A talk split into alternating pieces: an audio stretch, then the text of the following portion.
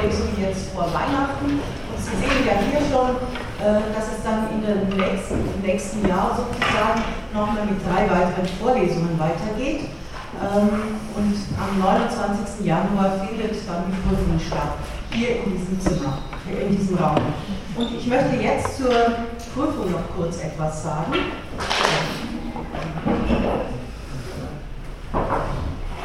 Ich habe ja schon. Jetzt. So, es sichtbar sein.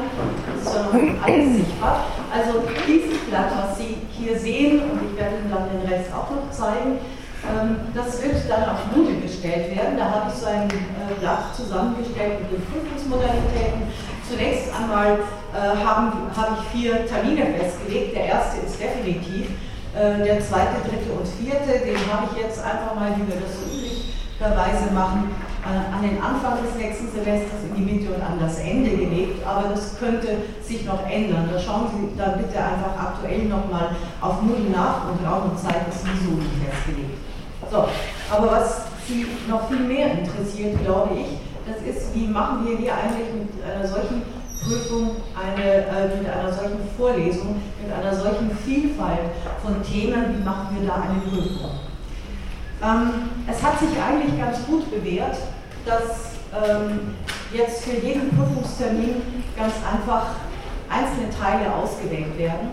Ich bin sehr zufrieden und meine Kollegen auch, äh, wenn Sie diese Teile dann sich genauer anschauen, damit genau sich vorbereiten und, äh, und wenn Sie diese Prüfung dann bestehen, dann haben Sie einfach äh, sozusagen 5 aus 13 Vorlesungen sich nochmals ganz genau angeschaut.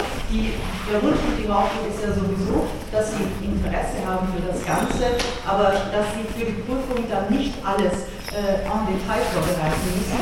Mir ist es viel lieber, uns ist es viel lieber, wenn Sie dann bestimmte Sachen auch wirklich sehr genau sich angeschaut haben.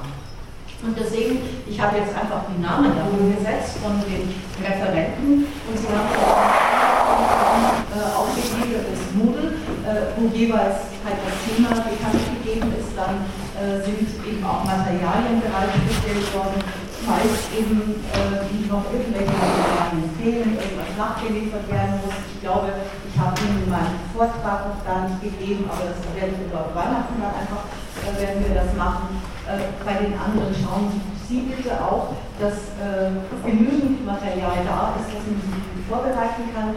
Im Idealfall haben die Referenten ihren Vortrag äh, zur Verfügung gestellt.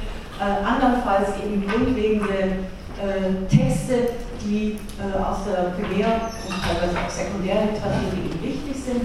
Also da wissen Sie, wie Sie sich vorbereiten können. Und das geht dann so, dass äh, es zu jedem von diesen fünf Vorträgen drei Fragen gibt. Zunächst einfach einen Text, der eine, ein zentraler Text ist, ein Zitat irgendwie aus dem Kontext und dann drei Fragen dazu. Und das mit allen äh, fünf Vorträgen. Ähm, für, jeden, für jeden dieser fünf Teile bekommen Sie maximal zehn Punkte. Äh, da können Sie auch schon sehen, wie viel eine, eine bestimmte Frage wert ist. Äh, und hier haben Sie dann auch die Notenskalierung. Wie gesagt, ich möchte Ihnen das jetzt einfach hier nochmal kurz präsentieren. Sie können sich das dann vom Moodle selber runterladen äh, und haben, es dann für, für den Augenschein. Und wie gesagt, wenn Sie bei einer Prüfung antreten, die Prüfung nicht bestehen, dann müssen Sie sich eben für die nächsten äh, fünf oder Sie auch überspringen und das übernächste Mal dann eine äh, Prüfung machen. Vielleicht gibt es Wiederholungen, aber ja, gut. Gibt es dazu irgendwelche Fragen von Ihnen? Also ich glaube, das ist jetzt einfach ein Prüfungsangebot für eine so reiche Vorlesung. Ich habe ja auch äh, sehr erfreuliche, sehr schöne Rückmeldungen schon bekommen, wir alle, dass viele über das Thema sehr glücklich sind. Es gibt auch den Wunsch, dass man das weitermacht. Ähm, Im nächsten Semester äh, werden wir das erstmal nicht fortsetzen, ähm, aber es wird auch andere Ringvorlesungen wieder geben. Also haben Sie dazu noch irgendwelche Fragen? Und Sie wissen, ganz üblich, melden Sie sich für den ersten Prüfungstermin an äh, oder halt, halt dann für einen der späteren. So, jetzt komme ich äh, aber dazu, da, das ist hier, Entschuldigung, Sie bezeichnen. Das wollte ich natürlich ganz und gar nicht. Jetzt komme ich dazu, äh, Ihnen eine ausgesprochene Expertin für das Thema, das wir äh, hier haben, äh, vorstellen zu dürfen. Äh, Frau Professorin Isabella Bonzino, die Professorin ist in Graz. Äh, Frau Professor Bonzini studierte Philosophie und Theologie in Mailand und promovierte auch in beiden Fächern.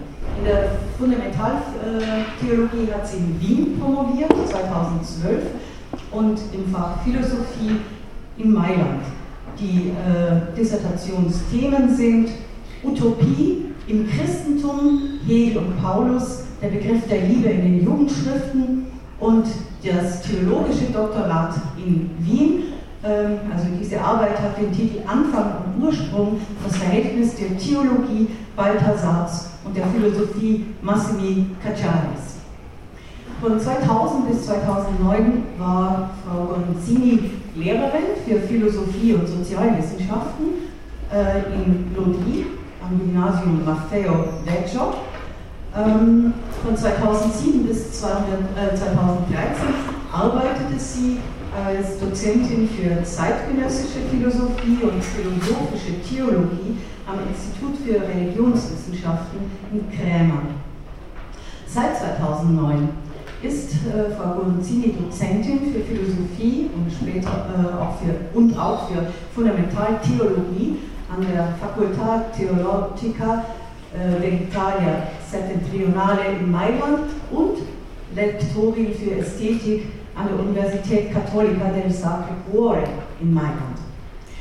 Von 2013 bis 2016 war Frau Guanzini an der Universität beschäftigt, an unserer Universität in Wien beschäftigt, und zwar als äh, wissenschaftliche Managerin der interdisziplinären Forschungsplattform Religion und Transformation in Contemporary European Society, äh, an der ja auch maßgeblich ähm, äh, Kurt Appel beteiligt ist, eben an unserer Universität, äh, sowie äh, als Dozentin für fundamentale Theologie an der Katholisch-Theologischen Fakultät und Dozentin für christliche Theologie für das Masterstudium Islamische Religionspädagogik.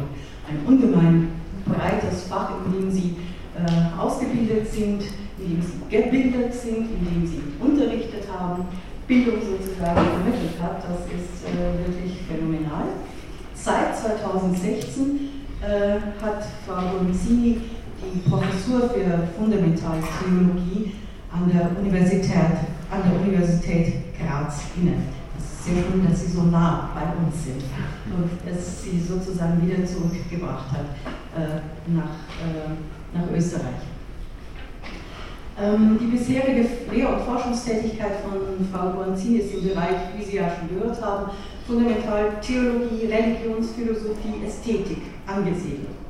Die Hauptforschungsfrage betrifft den Begriff der Übersetzung, also Transformation, Übersetzung des Religiösen und des Säkularlehren äh, in pluraler Gesellschaft. Es geht dabei darum zu zeigen, dass entscheidende Kategorien der jüdisch-christlichen Tradition durch eine Versetzung und Übersetzungsprozess in andere Kontexte und kulturelle Dimensionen eine neue Lesbarkeit in der Kultur der Gegenwart erzielen können.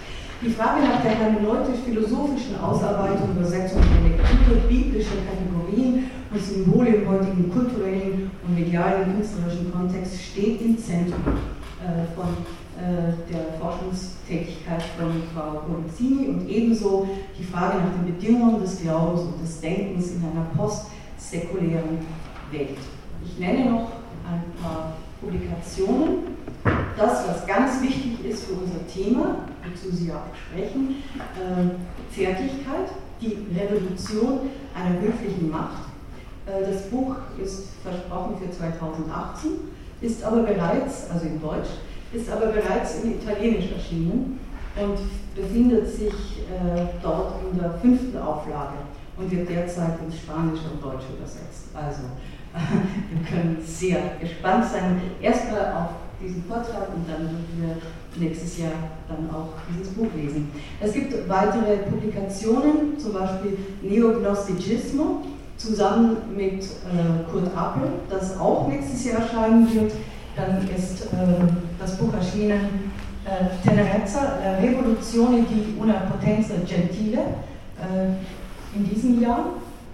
Im letzten Jahr ist erschienen, das war die, ähm, Theolo die theologische, äh, wenn ich mich richtig erinnere, äh, Dissertation, Anfang und Ursprung Hans Urs und Balthasar Massimo Cacciari.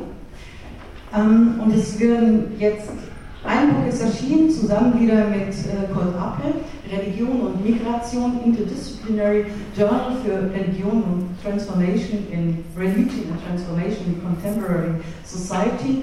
Und äh, in diesem Jahr soll noch erscheinen, viel Zeit haben wir nicht mehr, aber es soll, vielleicht kommt es ja noch, Religion, Transformation and Gender. Interdis ist auch schon erschienen? Okay. Dann äh, hat mich Kurt Appel falsch informiert. Äh, dann ist das auch schon erschienen. Sie sehen eine ganze Reihe von Büchern und jetzt freuen wir uns sehr auf Ihren Vortrag vom zärtlichen Leben, Geoästhetik, Politik und Mystik. Ich bin sehr gespannt.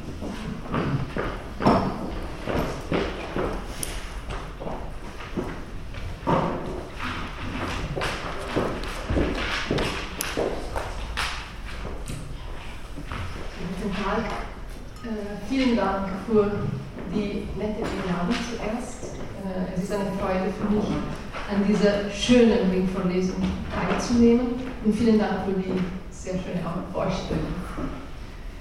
So, Im ersten Teil des Vortrags werde ich kurz den Begriff der Geoästhetik skizzieren, um dann die aktuelle geoästhetische urbane Landschaft kritisch zu betrachten.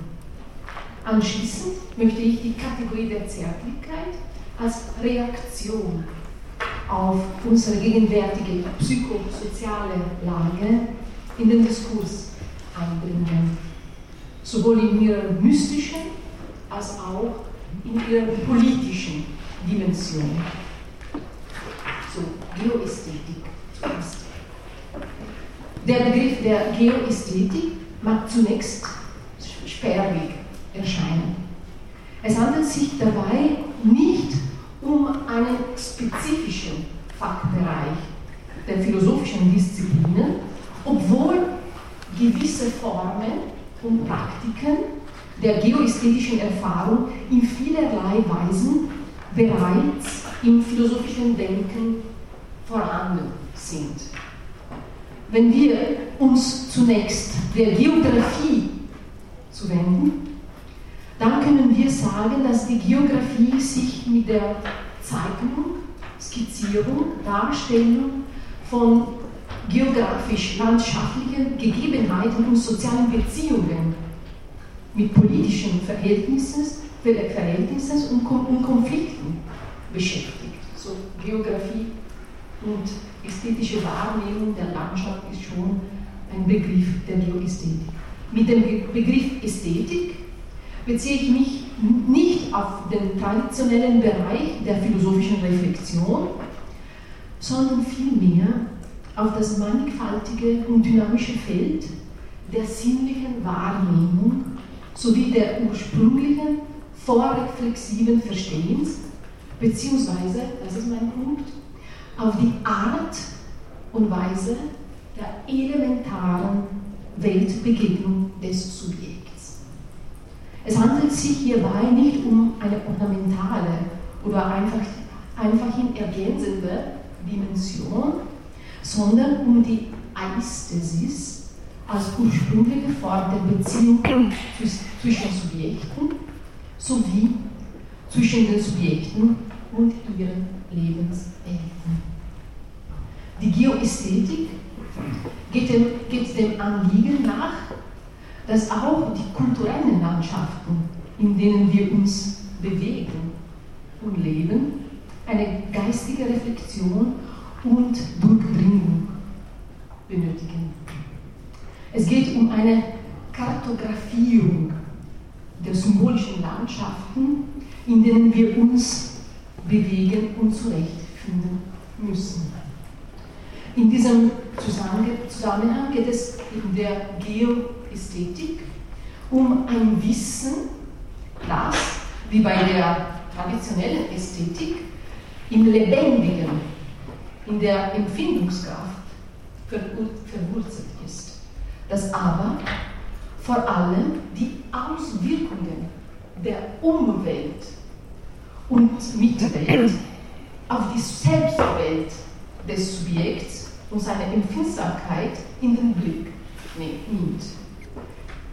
Das heißt, seine Art, die Zeit zu erleben, Räume zu bewohnen und Gemeinschaften aufzubauen. Dieser Beitrag legt seinen Fokus auf die Frage nach der Subjektivität, die sich im heutigen psychosozialen Kontext zu orientieren versucht. Es geht um das Subjekt, um seinen Modus, die Welt und den anderen zu fühlen, die Welt um die anderen zu berühren und sich von der Welt und dem anderen berühren zu lassen. Ich versuche dabei ein Handlungsfeld, einen geoästhetischen Horizont zu finden, vor allem die zeitgenössische globale Großstadt, die erlebte Stadt, in welcher die zentralen Praktiken und Taktiken unserer Zeit auf dem Spiel stehen. Die Arbeit, die Wirtschaft, die Bildung, sozialen und familiären Beziehungen und so weiter. So der, der Großstaat steht in der Mitte dieses Beitrags. Meine Grund in, in dieser geoästhetischen Perspektive eröffnet sich auch die Kategorie der Zärtlichkeit. Innerhalb des geoästhetischen Feldes der elementaren Beziehungen braucht man ein Element ein Kriterium, was Maurice Merleau-Ponty einen Knotenpunkt lebendiger Bedeutungen nennen würde. Und mit Hilfe dieses Kriteriums können die Beziehungen in unserer Zeit, welche das Subjekt in seinem zur Welt kommen konstituieren, hinsichtlich ihrer elementarsten Ebene betrachten werden. Meine Grundüberzeugung ist diesbezüglich, dass sich verschiedene Erfahrungen und Lebensstile unserer spätkapitalistischen Gesellschaft, die mit der Zärtlichkeit ein sehr kompliziertes Verhältnis haben, mit eben dieser Zärtlichkeit konfrontieren sollten. Aus dieser Konfrontation mit ihr, mit der Zärtlichkeit, wäre nicht nur das menschliche Potenzial eines Individuums bzw. einer persönlichen Biografie neu zu bemessen, sondern auch der Stand der Humanität eines sozialen Gefühls in seiner Gesamtheit, beziehungsweise die Atmosphäre, das Gewicht und die Geschwindigkeit eines komplexen menschlichen Raumes. Also es geht zuerst um eine, um eine Reflexion über den kritischen psychosozialen Zustand der urbanen Beziehungen. So, nach der Geoästhetik möchte ich jetzt zwei Schusswörter äh, betrachten, unser, unseres psychosozialen Zustandes, nämlich das Coolness und die Müdigkeit. In erster, in erster Linie könnte man behaupten, dass die geoästhetische Konstellation der heutigen urbanen Individuen durch zwei Hauptsymptome gekennzeichnet. Das erste Symptom, unter dem die globalisierten Bürgerinnen oft leiden, ist eine Steigerung des Nervenlebens, wie es Georg Simmel nennen würde. in seinem schönen und kurzen Beitrag Großstädte und das Geistesleben 1903, wo Simmel die radikalen sensoriellen und ästhetischen Mutationen der urbanen Individuen, Individuen zu analysieren versucht, zeigt er, dass das Seelenleben der urbanen Individuen durch ein Übermaß an Informationen, Bildern, Reizen und Impulsen und nicht, nicht zuletzt an Arbeitsbelastung überfordert, die das Subjekt paralysieren können. Es ist interessant, dass Siemens Analysen schon zu Beginn des folgenden Jahrhunderts entstanden sind, aber durchaus noch auf den aktuellen Zeitgeist zurückgreifen. Er hat damals schon etwas gesehen, was heute offenbar zutage liegt. Ich zitiere. Die psychologische Grundlage, an der der Typus prosthetischer Individualitäten erhebt, ist die Steigerung des Nervenlebens, die aus dem raschen und ununterbrochenen Wechsel äußerer und innerer Eindrücke hervorgeht. Wie vielfältig die Vielfältigkeit des gesellschaftlichen, wirtschaftlichen und beruflichen, und beruflichen Lebens unterscheidet sich radikal von dem langsamen Rhythmus in einer kleinen Stadt oder dem Leben auf dem Land, welches noch, ich zitiere, auf das Gemüt und gefühlsmäßige Beziehungen gestellt ist. Die rasche Anhäufung wechselnder Bilder und Stimuli sowie, die, sowie der unerwartete Charakter sich aufdrängender Impressionen und Begegnungen auf der Straße, in den Gebäuden, in den Transport, Transportmitteln und so weiter, konfigurieren die besonderen sinnlichen Grundlagen des urbanen Lebens. Gegen den Despotismus dieser psychischen Ökonomie entwickeln die Subjekte eine ausgeklügelte Harmonierungsstrategie, die vorrangig dem Intellekt entspringt. Ich zitiere. So schafft der Typus des Großstädters, der natürlich von tausend individuellen Modifikationen umspielt ist, sich ein Schutzorgan gegen die Entwurzelung, mit der die Strömungen und Diskrepanzen seines äußeren Milieus ihn bedrohen. Statt mit dem Gemüte, reagiert er, er, reagiert er eher auf diese im Wesentlichen mit dem Verstande, dem die Steigerung des Bewusstseins, wie dieselbe Aussage sie erzeugte, sie, seelisch, sie seelische Prärogative verschafft. So nicht mehr das Gemüt, sondern der Verstand. Ein solcher gegenwärtig spürbare Nervosität zwingt die Subjekte, sich vor der ständigen Belastung der Großstadt zu schützen, sodass sie eine besondere Verstandesmäßigkeit und objektive Neutralität und sogar eine unbarmherzige Sachlichkeit entwickeln, welche die Imponderabilität, das heißt die Unzugänglichkeit persönlicher Beziehungen außer Kraft setzt durch eine subversive Umgehung und zunehmenden Abstand transformieren die urbanen Individuen die Umgebung in etwas Objektives.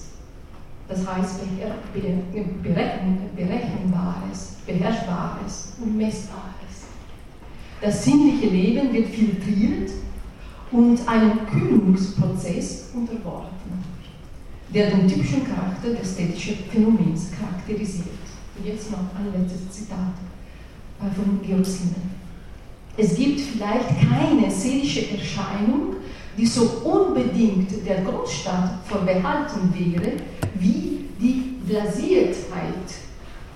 Sie ist zunächst die Folge jener rasch wechselnden und in ihren Gegensätzen eng zusammengedrängten Nervenreihe aus denen uns auch die Steigerung der, der großstädtischen Intellektualität hervorzugehen Das Wesen der Blasiertheit ist die Abstufung gegen die Unterschiede der Dinge. Nicht in dem Sinne, dass sie nicht wahrgenommen würden, wie von dem Stumpfsinnigen, sondern so, dass die Bedeutung und der Wert der Unterschiede der Dinge und damit der Dinge selbst als nichtig empfunden wird. Das ist die paradoxe Wirkung der, des urbanen Lebens. Die immense Konzentration von Menschen, Informationen, Bildern und Dingen, welche die Nervenleistung ständig reizt, produziert eine geistige Gegenhaltung der Großstädte, die als Reserviertheit, allerdings oft auch versteckte Aversion zu verstehen ist.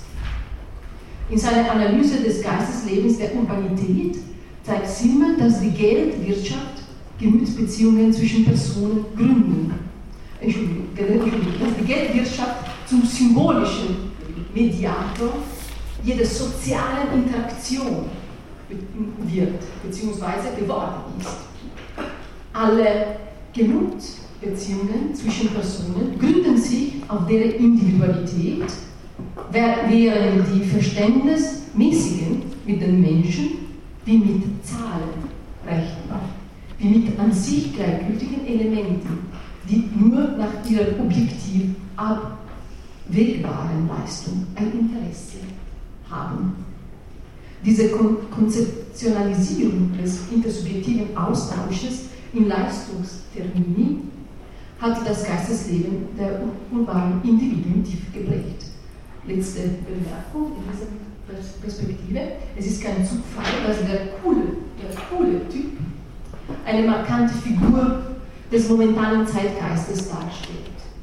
Sowohl im virtuellen als auch im sozialen Leben. Das Wort cool lautet übersetzt kalt. Es handelt sich um einen psychologischen Typus mit vielen Followers und Likes, der aber gleichzeitig als jemand erscheint, der es nicht nötig hat, selbst jemandem zu folgen oder jemanden wert zu schätzen. Solche Gleichgültigkeit, Distanz garantiert, garantiert dem coolen Typ einen ausreichenden Schutz, Schutzstatus des subjektiven Gleichgewichts gegen den Überschuss von Anreizen und Betroffenheit. Die aktuellen Dispositive der neuen chemischen, physischen und chirurgischen Technologien des Selbst, des Selbst tragen ihrerseits dazu, die körperliche und seelische Pflege übermäßig zu stimulieren und das Mitgefühl zu schwächen, sodass dieser Typ seine eigene Verletzlichkeit gegenüber zunehmend unempfindlich wird. In dieser emotionalen Haltung ist kein wirklich affektiver Schwung zu verspüren, immer wieder jedoch Überreiztheit in einer gefühllosen Konzentration von Macht und Effizienz, in der die sinnliche Welt verdampft. Nichts als Talent und Schwung. Genutzt. Ständig, anständig genutzt. Im Roman Cosmopolis von Don DeLillo trifft man auf das Leben der, des brillanten New Yorker Börsenspekulanten Eric Parkers, das zwischen Geld und Datenströmen, Wechsel, Wechsel, Wechselkursen, Kursbewegungen und digitalen Imperativen der Finanzwelt schwebt. Er spiegelt sich in der Oberfläche seiner Seele und ist sie auch nur einmal zu berühren. Es gibt keine Spur von Fragilität und Sterblichkeit, nur einen ständigen Umlauf innerhalb einer virtuellen Blase. Ich zitiere aus Kosmopolis, also Kosmopolis von Delillo. Menschen sterben nicht ist es nicht das Credo der neuen Kultur? Menschen werden in Informationsströme aufgesogen. Ich weiß nichts darüber. Computer sterben. Sie sterben in ihrer gegenwärtigen Form. als ausgeprägte Einzeleinheiten sind sie schon so gut wie tot. Sie verschmelzen sich mit der Textur des Alltagslebens. Angesichts dieser futuristischen Phantasmagorie des urbanen Lebens hält man den virtuellen Nihilismus durch, indem man sich immer weiter in die Arbeit stürzt. Wir befinden uns in einer Epoche, die zwischen übermäßiger Erregung und melancholischer Depression, zwischen Hyperstimulation und Erschöpfung oszilliert. Es geht um ein Übermaß an Positivität, das heißt ein Reizen Informationen und Impulsen, das eine anthropologische Mutation verursacht und das Wahrnehmungspotenzial belastet. Hier kann man ein zweites Symbol unserer Zeit wahrnehmen. Eine allgegenwärtige Müdigkeit. Man kann von einer Müdigkeitsgesellschaft sprechen, in der nichts mehr unmöglich ist. Die Gebote, Verbote und Grenzen der, Disziplin der Disziplinargesellschaft der Moderne werden durch Projekte, Initiative und Motivationen ersetzt. Dieser neue positive Unternehmungsgeist, der das individuelle Potenzial durch das Paradigma der Leistung ständig auffordert und herausfordert, maximiert die Produktion, riskiert aber gleichzeitig die hypermotivierten Subjekte letztendlich zu erschöpfen. Dieser müde Prometheus, das Leistungssubjekt, befindet sich mit, mit sich selbst im Krieg, da der Exzess der Arbeit und Leistung sich zu einer Selbstausbeutung verschärft. Auf alle Fälle erschöpft diese Lebensanstellung unser Handeln und Denken. Es geht um eine entzweiende Müdigkeit, wie sie Peter Handke nennen würde, die jede Gesam Gesam Gemeinsamkeit, Nähe und sogar jede Sprache zerstört. Diese Müdigkeit, ich zitiere Peter Handke, er ergab sich nicht, sie ereignete sich als ein physikalischer Vorgang, als Spaltung, wie ein Wetterumschlag von außen, aus der Atmosphäre, von Raum. Es ist die erschreckende Erfahrung einer körperlichen Trennung, einer plötzlichen Fremdheit, die sich zwischen zwei Menschen, auch zwischen Geliebten, ereignet. Ich zitiere Peter Hanke äh, aus dem Buch Versuch über die Müdigkeit. Die beiden fielen schon unaufhalts, unaufhaltsam weg voneinander, ein jeder in seine höchste eigene Müdigkeit, nicht unsere, sondern meine hier und deine dort. Mag sein, dass die Müdigkeit in diesem Fall nur ein anderer Name für Gefühllosigkeit oder Fremdheit war. Doch für den Druck der auf dem Umkreis lastete, war sie das der Sache gemäße Wort. Auch wenn der Ort des, des Geschehens zum Beispiel ein großes klimatisiertes Kino war, es wurde Eis und heiß und eng. Die Sesselreihen krümmten sich. Die Farben auf der Leinwand wurden schwerfällig und bleichten dann aus. Wenn wir einander, einander zufällig berührten, zucken eines jeden Hände weg von einem widrigen Stromschlag. Zitat Ende. In diesen Momenten der entzweienden Müdigkeit entdecken wir erst die gegenwärtige Schwerfälligkeit, die Trägheit, die Undurchsichtbarkeit der Welt. Diese Müdigkeit spricht nicht, sieht nicht und es mangelt ihr an Zartgefühl. Sie ist ohne Blicke, Ende, Hände und Wangen und entspricht einer Art persönlicher und herzloser Finsternis. In diesen Momenten wird das Subjekt ein Unberührbarer. Solche Müdigkeiten, schreibt, Hanke, brannten uns das Sprechen können, die Seele aus. Dies führt zu Schwächen und Erodierung der Identität. Alles wird heiß und eng. Es geht um eine geoästhetische Wahrnehmung, in welcher alles sich zu versteinen scheint. Es geht um äh, jeweils von anderen jene Art Müdigkeit, sprachlos, das ist noch ein Handgriff, sprachlos, wie sie bleiben musste, nötige, nötigte zur Gewalt. Diese äußerte sich vielleicht nur im Blick, der das andere entstellte. Zitat Ende. Alles generiert Müdigkeit, da nichts auf eine mögliche Sinngebung verweist. Diese Art der Erschöpfung deformiert den bewohnbaren Raum, der zu mühsamen und sinnlosen Leere wird, die einen Druck auf den Körper und auf die Seele ausübt.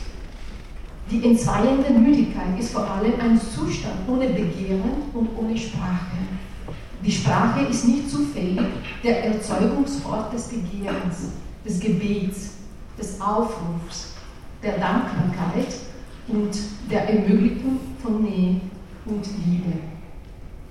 Müdigkeit und Gefühlskälte, Erschöpfung und Härte, die oft mit einer allgegenwärtig spürbaren Impulsivität und Übererregung der spätkapitalistischen Gesellschaft zusammengehen, erscheinen als zwei Lebenseinstellungen der globalisierten Individuen, welche die sozialen Bindungen und unsere Mitwelt beschädigen und unsere miteinander geteilte Zukunft verdunkeln.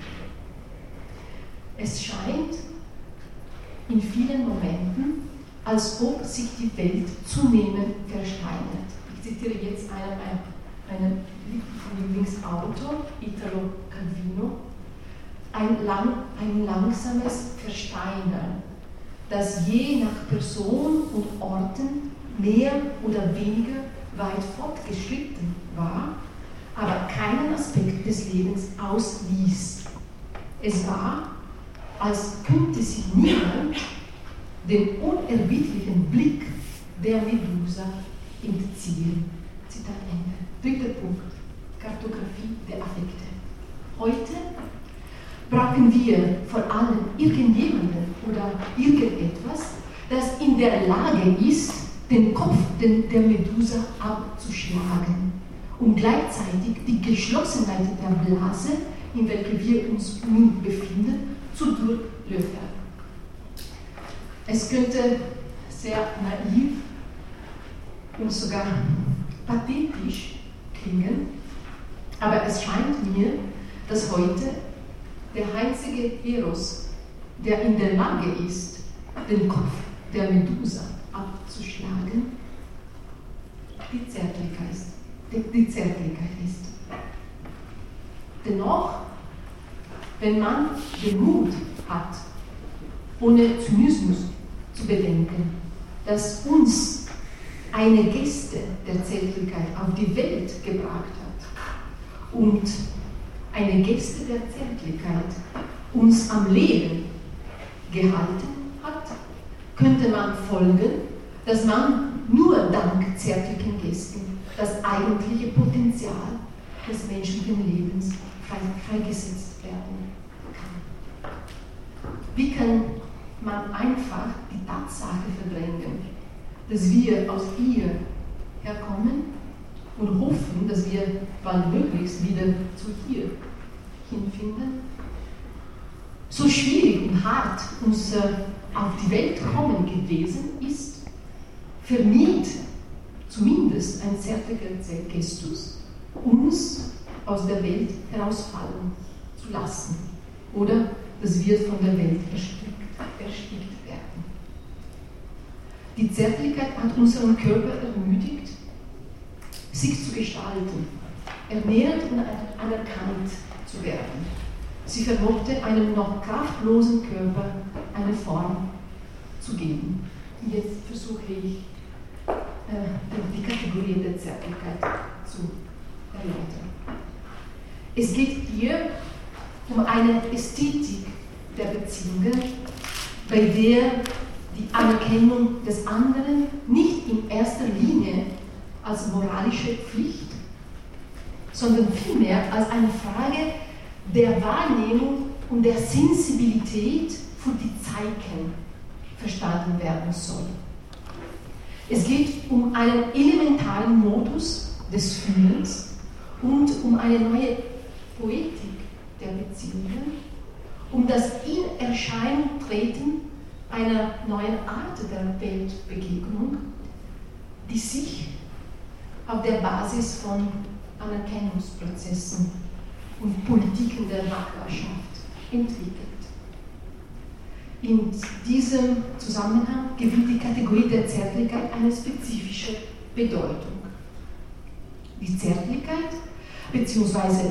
Zärtlichkeit für jemanden oder für etwas zu empfinden, stellt eine Frage der Wahrnehmung dar, der Aussendung oder des Empfangs von Zeichen, der Sensibilität für eine besondere Art von Zeichen, die auf das Subjekt einen Druck und eine Gewalt ausüben. Im Hintergrund steht die Philosophie von Deleuze, welche so ein Zeichen, die eine Gewalt ausüben, welche es zu denken zwingt. Jedes Subjekt hat eine je individuell eigene Disposition gegenüber der Wahrnehmung besonderer Zeichen, welche die Lebenswurzeln berühren und ein neues Verständnis des Lebens eröffnen. Solch ein Verständnis beruht allerdings nicht auf, ein, auf gemeinsamen Ideen, auf einer Seelenverwandtschaft oder auf einer bestimmten soziokulturellen Zugehörigkeit, sondern vielmehr auf einer geteilten Form sprachlichen, welche die Züge des Geheimnisses hat. Tatsächlich ist es etwas Geheimnisvolles, von jemandem oder von etwas berührt zu werden, beziehungsweise Zärtlichkeit für jemanden zu empfinden. Deshalb stellte die Zärtlichkeit eine ästhetische Frage dar, die sowohl die Philosophie als auch die Theologie betrifft.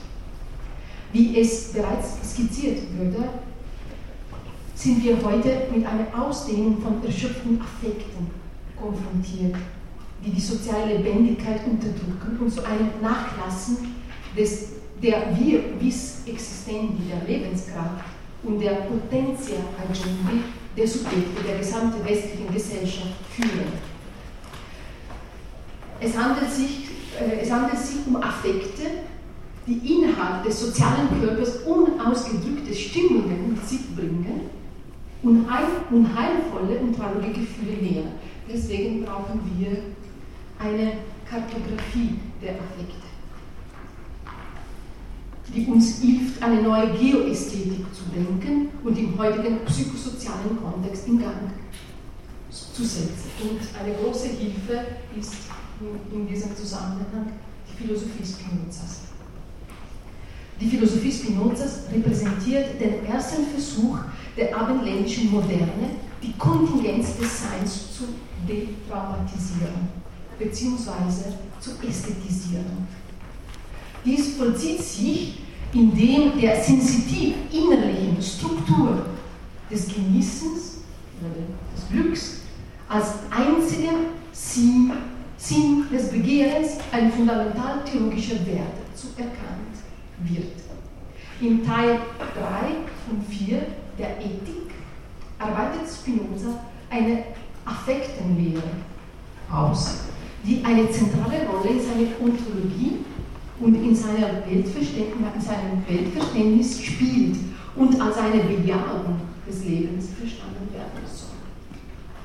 Der Mensch ist nach Spinoza zunächst und unvermeidlich den eigenen Affekten wechselseitig äh, über, überantwortet. Die Affekte sind für Spinoza die Prägungen, die die Menschen einander wechselseitig hinterlassen, indem sie die kreative Kraft der Sensibilität aktivieren. In seiner Ethik analysiert Spinoza die vielfältigen Variationen unserer Affekte, die die eigene Potentia agendi, das heißt unsere Lebenskraft, vermindern oder vermehren können und bietet uns eine Art Therapeutik der Emotionen an, um ihre oft chaotische Realität besser, zu verstehen und ein freieres Leben zu führen. Jede Begegnung in unserer Existenz mit Ideen, Menschen, Objekten, Situationen, Vorstellungen und so weiter verbreitet oder verringert den eigenen affektiven Gradienten. Man trifft Gedanken, welche die Lebenskraft unmittelbar vermitteln. Man kann aber auch Wörtern und Gästen begegnen, die die eigene emotionale Landschaft intensivieren. Es ist eine Art Steigerung, Senkung, Senkung, Steigerung, Senkung, Rhythmus, welcher die menschliche emotionale und kognitive Existenz bestimmt und moduliert. Die Affekte können daher ein Verstandesvorantreiben, Sprungbretter für, für, für glorreiche Anwender sein oder zu einem Gefängnis von traurigen Gedanken werden, die jede Entscheidung bremsen. Jede Leidenschaft, die eine Verringerung der, der, Handlung, der Handlungspotenz impliziert, wird bei Spinoza Tristitia, Trauer, genannt, während Letizia, Freude, jene Leidenschaft bezeichnet, in der sie wächst. Freude und Trauer bezeichnet auch die Proportion von Aktivität und Passivität eines menschlichen Lebens. Für Spinoza ist Trauer, ich zitiere, ein Übergang des Menschen von einer größeren zu einer geringeren Vollkommenheit. Sobald man traurig fühlt, Traurigkeit fühlt, fällt der Körper in Passivität und Stillstand. Ein Modus ist für Spinoza dann eine inadäquate Ursache, wenn er sie nicht in den lebendigen Fluss der lebhaften Affekte erstreckt, sondern eine unfruchtbare Selbstaffektion darstellt. Solche Selbstaffektion unterblickt die Möglichkeit gelungener Begegnungen, um die singulare Potenz des Existierens, des, Exist des Existierens zu aktuieren und treibt das Subjekt in einen Zwang Isolation, in der die relationalen, die relationalen Fähigkeiten vertrocknen. In seinen schönen Vorlesungen über Spinoza behauptete Gilles Deleuze, Spinoza enthüllt uns eine sehr einfache Sache. Die Trauer macht nie klug. Traurig sein bedeutet geliefert sein. Deswegen brauchen die Mächtigen die Traurigkeit der Unterworfenen. Kultur und Klugheit haben nie aus Angst Nutzen gezogen.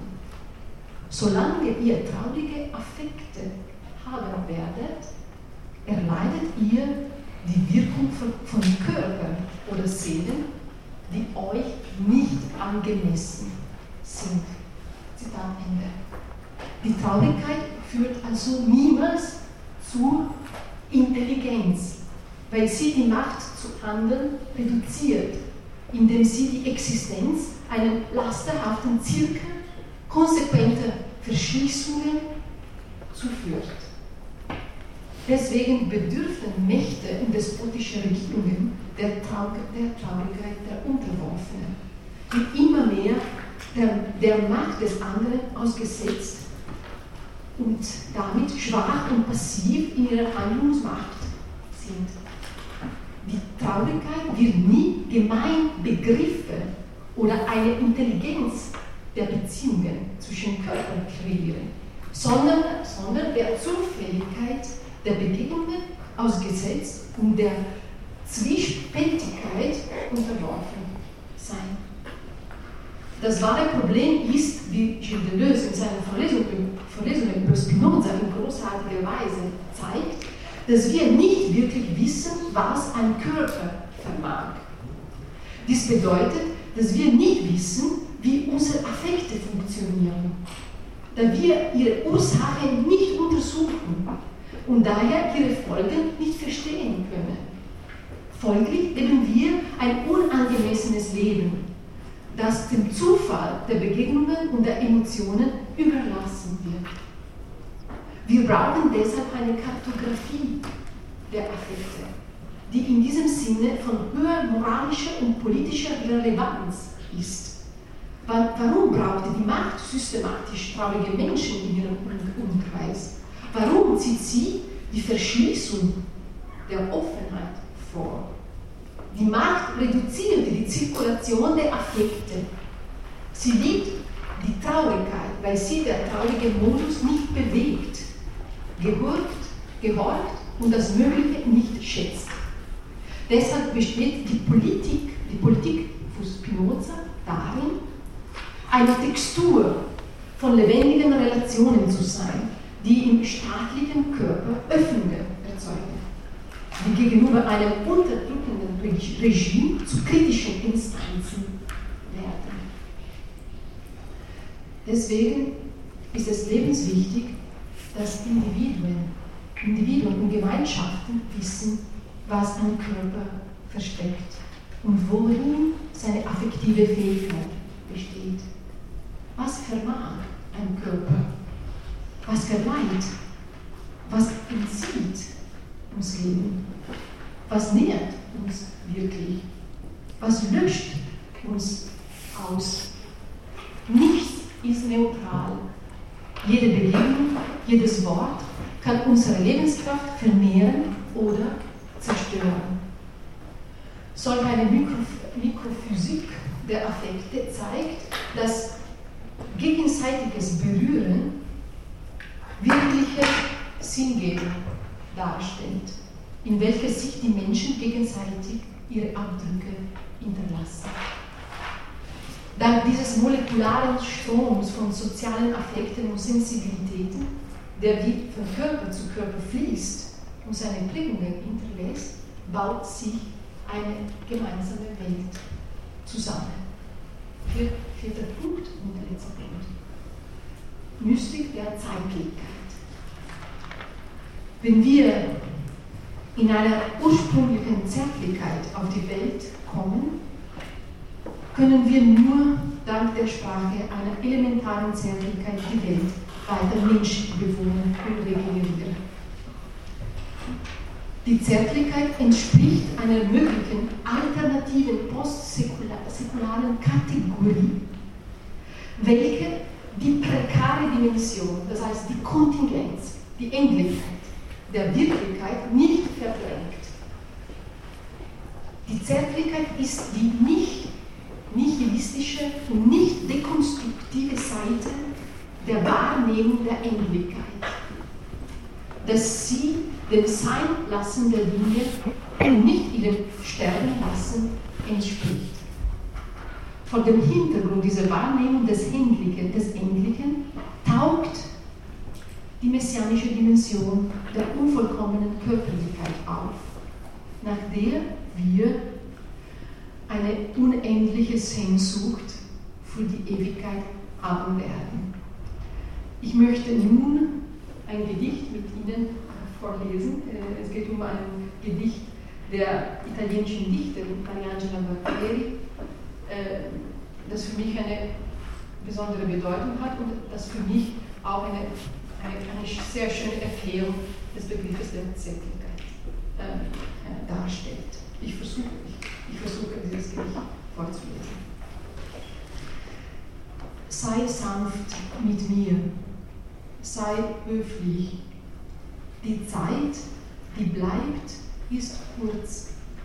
Dann werden wir strahlende Lichtspuren Nostalgie des Menschlichen werden wir haben, wie wir nun Nostalgie der Unendlichkeit haben. Wir werden aber keine Hände haben. Wir werden nicht mit den Händen streichen können, um nicht einmal Wangen sanft zu streifen. Eine Nostalgie des Unvollkommenen wird die glänzenden Photonen aufblasen. Mariangela Gualtieri eröffnet hier mit ihrem Gedicht eine eigentlich mystische Dimension, die nicht im Sinne einer Sakralität oder Jenseitigkeit, sondern im Licht einer kontingenten und fragilen Leiblichkeit ganz konkret zur Sprache kommt. Es handelt sich hier um den Leib, um das Angesicht des anderen mit seinen Händen, Wangen, mit seiner und ihrer körperlichen Gegenwart. Diese Gestik der Zärtlichkeit zeichnet eine neue Topographie der Affekte, welche besondere Aspekte und Manifestationen des psychosozialen Lebens umgrenzt und privilegiert, ohne sie festzulegen oder zu fixieren. Es geht hier um eine Konzentration der Gäste in der Sorge auf das Unvollkommene. Das heißt, auf die wahrgenommene und fragile Kontingenz des, der menschlichen Existenz in ihrer reinen Berührbarkeit, die doch nie zum Besitzen werden kann. Deswegen wird diese reine Berührbarkeit zum Ort einer vorzeitigen Nostalgie, die sich um ihren inspirierenden Leib reagiert, ohne ihn fassen zu können. Hier gestaltet sich eine Grammatik der Affekte als Bewegung zwischen Gegenwart und Zukunft. Im Licht eines Gefühls der Vergänglichkeit, die unser Leben konstitutiv prägt. Die Gesten der Zärtlichkeit entsprechen einer Hinwendung zur Fragilität des Körpers, um eine besondere Präsenz und Sorge hervorzurufen. Deswegen ist es möglich, die Zärtlichkeit als bedeutungsvolle philosophische Kategorie zu betrachten. Insofern sie nicht einfach der Erfahrung eines vagen Gefühls und der Sympathie oder der Nähe entspricht, sondern vielmehr die elementare Wahrnehmung der Endlichkeit, nämlich die Verletzlichkeit und Vergänglichkeit aller Dinge darstellt. In erster Linie verweist eine Zärtlichkeit des Endlichen daher auf ein Bewusstsein oder das Bewusstwerden der feinen Kontingenz des Realen und als so das elementare Gefühl der subjektiven Begegnung mit der Vergänglichkeit der Welt. Es geht um die Wahrnehmung des Endlichen als transzendentales Bewusstsein seiner Verletzlichkeit und seines immer möglichen Entschwindens. Unter dem Blick der Zärtlichkeit scheint das Endliche in seiner reinen Kontingenz durch, das Eins in seinem Sein, das auch nicht sein könnte. Die Gestik der Zärtlichkeit entspricht nicht nur einer Versöhnung mit dem Leib des anderen, sondern auch einem sehr tiefen Zeitbewusstsein und einer mit ihm verbundenen Zeitversöhnung. Dieses neue Zeitbewusstsein, das nicht einfach vorgegeben ist, sondern ein freies Wahlgeschehen und einen Lernprozess involviert, vermag eine wahre Wandlung unseres alltäglichen Weltumgangs zu generieren. Ich zitiere jetzt einen letzten Autor, der für mich sehr wichtig ist, nämlich Michel Desserteau. Michel Desserteau würde von einer Erfindung des Alltäglichen sprechen.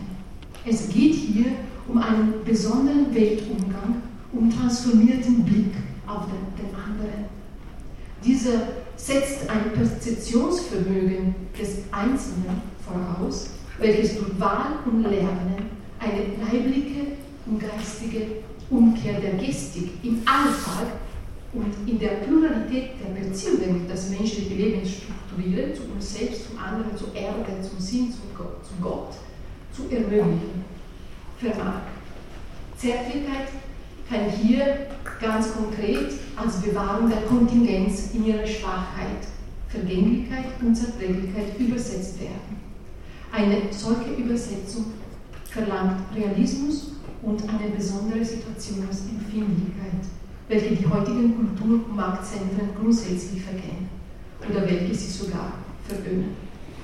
Michel de Certeau macht uns auf die Zentralität der Hände aufmerksam, besonders in ihrem Zusammenhang mit dem Gebet. In, in seinem Buch Glaubensschwachheit schreibt er, es geht um ein langes Zitat, aber äh, es ist für mich wichtig. Geschaffen über die Hände, geschaffen für den Flug, die Schreibmaschine oder die Fräse, können sie gar nicht anders als den Menschen auch im Gebet mit seiner Umwelt verbinden. Wie oft ist die Innerlichkeit schon als ein Gedicht der Hände dargestellt worden. Der, in der indischen und chinesischen Ikonographie gibt es die Gesten, die, die Bodhisattva, der Meditation entsprechen, die im Schoß übereinander gelegten Hände, die Handflächen nach oben gerichtet, der Anbetung entsprechen, die gefalteten Hände, die Handflächen gegeneinander gelegt und so weiter. Wie die Stimme haben auch die Hände, die Hände ihre verschiedenen Tonlagen und unterschiedlichen Bedeutungen für das Sprechen zu Gott. Ist das Theater und Komödie? Nein, ganz im Gegenteil. Es ist die Wahrheit vor Gott, mit allem, was sie auszudrücken vermag. Die Hände tragen in sich eine Erkenntnis der Alltagsdinge und Wissen um namenlose Liebkosungen oder Mühen. Und sie besitzen die Fähigkeit, das zu sagen, wofür, wofür der Intellekt die Worte noch nicht oder nicht mehr findet. Sie umgreifen nur, nur die Lehre und doch ist das, was sie bezeichnen, nicht eine Abwesenheit, sondern ein Sehnen, ein Sehnen oder eine Gewissheit des Glaubens. Zitat Ende. Die Hände besitzen ein besonderes Wissen um die Humanisierung des Alltags und des Denkens. Deserto bringt das Gebet des Körpers zum Ausdruck, womit er meint, dass all unsere Handlungen und Gesten eine, sol eine solche Bedeutung zukommt, dass sie letztlich als Gebet, alle Gäste und Handlungen, als Gebet verstanden werden können. Der Mensch wird zum Baum aus Gesten, der die Ruhe und die Hingabe entdeckt. Es geht hier um eine Gestik im Alltag, die die Härte und Müdigkeit unserer urbanen Leben zu versöhnen vermag. Es gibt im Grunde, im Grunde nur Gebete. So sind die Hände uns geweiht, schreibt Rainer Maria Rilke in seinem Stundenbuch. Man könnte aber auch, aber ich möchte nicht äh, in diesem Teil präsentieren, an die phänomenologischen Analysen von Maurice Merleau-Ponty denken, in welcher der Leib als Vollzugsinstanz einer sinnhaften Wahrnehmung fungiert und somit jede dichotomische Betrachtung der, des Verhältnisses von Körper und Seele, Natur und Kultur, Sichtbaren und Unsichtbaren zu überwinden vermag. Nur vielleicht eine kleine Bemerkung im Hause von Merleau-Ponty. Merleau-Ponty zeigt die wechselseitige Ver Verwicklung und den gegenseitigen Verweis zwischen Identität und Alterität, sinnlicher und übersinnlicher Welt. Berührung wird zum Schlüsselwort seiner Leitphänomenologie, das das belebten Körper als Gemeinschaft aller Sinne umfasst. Aber nur diese, interessant ist, dass diese Leitphänomenologie zum Schlüsselwort auch für die Gemeinschaft wird, in welcher die Subjekte ständig, bewusst oder unbewusst, miteinander in Berührung kommen solche eine berührte und berührende Lebenswelt hat meines Erachtens viel, viel mit der Zärtlichkeit zu tun. Zumindest stellt die Zärtlichkeit eine entscheidende Möglichkeit dar, unsere Gemeinschaften kritisch zu betrachten und sie, und sie vor allem alternativ zu gestalten. In dieser Perspektive verknüpft sich die Mystik notwendigerweise mit der Politik und zusammen werden sie zu gesellschaftskritischen Instanzen gegen die Machtmechanismen der modernen und spätmodernen Leistungsgesellschaft. In diesem Sinne tritt die Zärtlichkeit der Ideologie des Home Machine entgegen, der für ein starres Leistungsprinzip programmiert wird. Sie trägt Sorge für die Müdigkeit des heutigen Menschen, der immer cool, motiviert und produktiv sein muss. Die Zärtlichkeit fordert eine gewisse Abrüstung, eine, bestimm eine bestimmte Gelassenheit des Ich und beruhigt seine exzessiven Ansprüche und seine erschöpfte Euphorie. Es geht überhaupt nicht um eine romantische Wirklichkeits Wirklichkeitsflucht oder um eine gnostische, spannungslose Harmonie mit der Welt, welche die menschliche Dramatik zu verdrängen vermag. Es geht hier vielmehr um, ein, um einen Erkenntnisakt oder um eine Geistesgegenwart, um eine besondere Aufmerksamkeit als höfliche Macht, die den Kopf der Medusa abschlagt und die virtuelle Blase durchlöchert. Ich, ich muss jemanden aus, Christen, aus der christlichen Welt zitieren. Ich zitiere immer sehr gerne den Apostel Paulus. Denn wenn ich schwach bin, dann bin ich stark. Aus dem, hat der Apostel Paulus im zweiten Brief an die Korinther geschrieben. In seinem Buch Versuch über die Müdigkeit schreibt Peter Handke, dass er früher aber nicht nur eine Müdigkeit zu fürchten kannte. Zum Beispiel erinnert er sich an die Tage des Korndreschens in seiner Kindheit. Ich zitiere. So saßen wir in meiner Erinnerung immer draußen in der Nachmittagssonne und genossen, redend oder schweigend, die gemeinsame Müdigkeit. Von dieser, die einen auf der Hofbank, die anderen auf der Wagendeichsel, die dritten weiter weg schon im Gras der Bleiche. Tatsächlich, wie versammelt in einer episodischen Eintracht, auch aller Nachbar, auch der Generationen.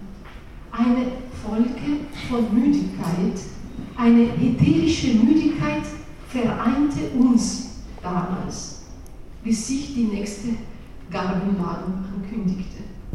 Bilder solcher Wir-Mutigkeiten aus der Dorf Dorfkindheit habe ich noch mehr. Zitat Ende.